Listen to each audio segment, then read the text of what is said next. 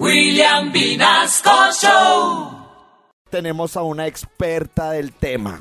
¿Sí? Nada más y nada menos, alguien que nos va a dar luces sobre este tema y es nuestra querida y amada Esperancita Ay. Gómez de Candela.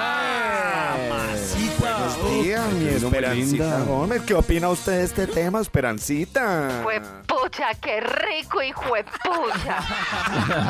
Cuando yo era una niña inocente, yo pensaba que poliamor era un matrimonio entre policías.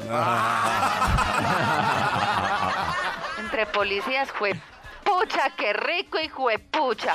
Es más, yo pensaba que Swinger era una marca de máquinas de coser. Ah, no, eso es Singer. Bueno,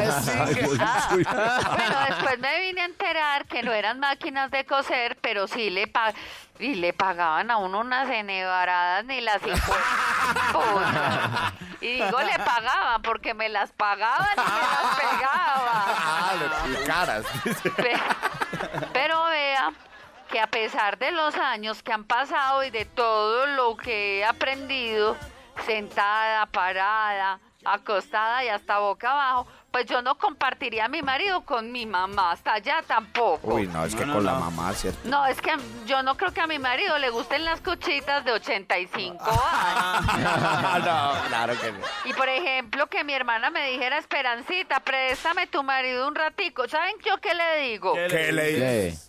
A ver, mijita, ¿acaso de chiquita usted me prestaba sus muñecas? No. es que mi hermana, ¿saben qué tenía? Un muñeco inflable. Ay, Ay, no jodas.